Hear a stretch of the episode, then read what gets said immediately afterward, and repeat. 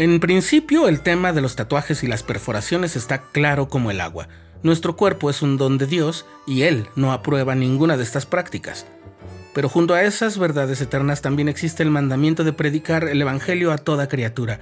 Y sabemos que el Señor no hace acepción de personas. ¿Ya puedes vislumbrar por qué debemos ser muy prudentes para comprender temas como este?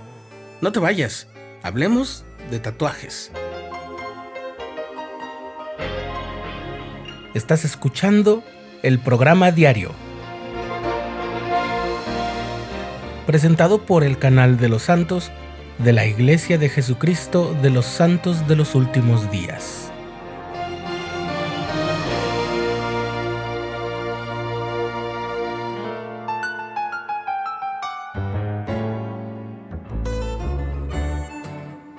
Los profetas de los últimos días han enseñado que tatuar el cuerpo o hacerle perforaciones y modificaciones que no sean con fines clínicos o médicos es una práctica que no va en armonía con el Evangelio y que indica una falta de respeto por sí mismos y por Dios. El apóstol Pablo enseñó la importancia de nuestro cuerpo y el peligro de profanarlo a propósito. ¿No sabéis que sois templo de Dios y que el Espíritu de Dios mora en vosotros? Si alguno destruyere el templo de Dios, Dios lo destruirá a él, porque el templo de Dios, el cual sois vosotros, santo es. En cuanto a las jovencitas o las mujeres adultas, si desean perforarse las orejas, se les insta a usar un solo par de aretes, o pendientes, o zarcillos, o aros, que sean muy sencillos, Hablando de tatuajes, sabemos que uno de ellos puede complicar o impedir el que alguien salga a servir una misión y en todo caso podría limitar los lugares donde pueda servir. Por supuesto, lo mismo aplica para las perforaciones. Dejando todo ello muy claro, hablemos ahora de un tema estrechamente relacionado. Imagina que uno de tus compañeros de universidad o del trabajo se muestra interesado en el Evangelio y en la iglesia, Conforme pasan los días, le explicas algunos principios del Evangelio, conoce a los misioneros y un buen día accede a ir a los servicios en la iglesia o a una actividad entre semana. Pero después de unos días, tu amigo parece estar algo esquivo y cuando por fin logras platicar con él sobre su experiencia entre los miembros de la iglesia, te dice que se sintió algo incómodo con la forma como algunos lo miraban porque tiene algún tatuaje más o menos visible en el brazo. ¿Qué le dirías? Bien, en este ejercicio de imaginación, suponemos que tú sí te habías dado cuenta de ese tatuaje, por supuesto. Incluso podríamos imaginar que no es un tatuaje pequeño en el antebrazo, sino un tatuaje grande que va desde su hombro hasta su brazo. Pero, insistimos, en este ejercicio, tú has considerado que ante la posibilidad de que abrace el Evangelio, quizás el asunto de su tatuaje pueda pasar a un segundo o tercer orden de importancia al menos para ti que estás predicándole el Evangelio. Imagina que tu amigo te pregunta si sus tatuajes le van a impedir de alguna manera abrazar el Evangelio y ser feliz en él, así como recibir las ordenanzas de salvación. ¿Cuál sería tu respuesta? Hace algunos años, una alegre chica rebelde, sin interés alguno en la espiritualidad, pero criada en una familia católica, vio a un par de misioneros de la iglesia en Rochester, en el estado de Nueva York. Les dijo que si la invitaban a cenar un buen filete, ella estaría dispuesta a platicar sobre el mensaje que ellos tenían que darle, porque creyó que ellos no iban a aceptar ese desafío. Pero sí, la invitaron a cenar filete. Y entonces comenzó el proceso de conversión de esta joven, cuyo nombre es Al Fox.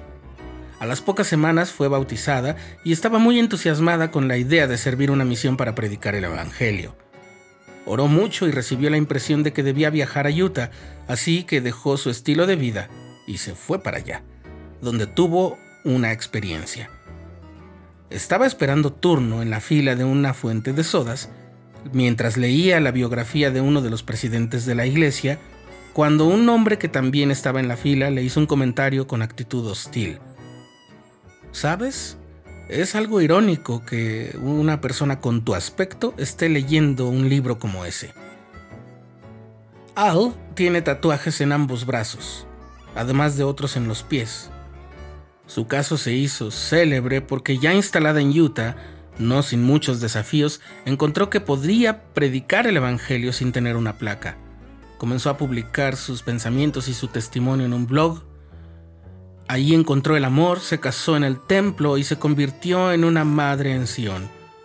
Su vida cambió desde que conoció el Evangelio, y ello se refleja claramente en ese inusitado entusiasmo que tanto caracteriza a los nuevos conversos.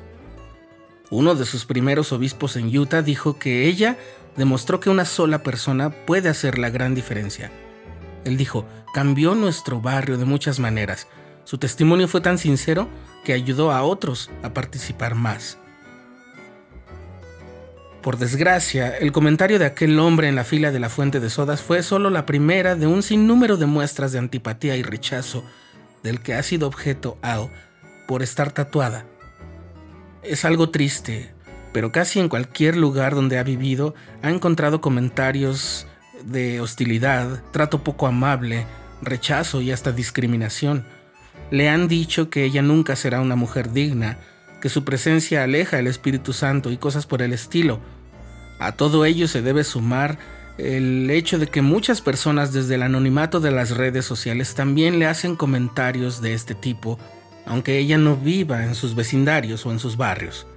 Por supuesto, eso tiene que ver con que se ha convertido en una celebridad a causa de su blog personal al que se ha dedicado, pero en ese blog ella también ha contado cómo el Evangelio cambió su vida y la salvó de una espiral decadente para brindarle las promesas más grandes del plan de salvación. Por supuesto, estamos utilizando ese ejemplo porque es muy conocido, Piensa por un momento en todas las personas que antes de conocer el Evangelio tomaron decisiones que no están en armonía con las normas de la Iglesia. ¿No es el arrepentimiento y el perdón de lo que se trata el Evangelio? El esposo de Al dice que de ella lo atrajo su espiritualidad y sus ojos azules. Él dijo, su pasado es visible por sus tatuajes, pero ella ha dejado todo eso atrás No es nuestra intención hacer la apología de los tatuajes. El Señor no lo aprueba, lo dijimos al principio, y eso no cambia. Pero sí he estado en un servicio dominical al que ha llegado una persona con tatuajes o con perforaciones. Confieso que puede ser desconcertante, pero no he encontrado en ninguna escritura ni en manual alguno el mandamiento o la instrucción de expulsar de nuestras reuniones a la gente que tiene aspecto desconcertante o que ostenta tatuajes o perforaciones, y mucho menos que juzguemos a partir de su apariencia si son dignos de que se comparta el Evangelio con ellos, o que por esa razón debamos retirarle nuestra hermandad, nuestra amistad y el interés genuino por su persona, por su alma. Como discípulos de Cristo, compartimos su gozo por el alma que se arrepiente. Y la dignidad de cada persona es conocida por el Salvador mismo, que no solo puede ver los tatuajes en la piel, sino que, a diferencia de nosotros, que no podemos hacerlo, Él sí puede ver las heridas y las intenciones de nuestro corazón.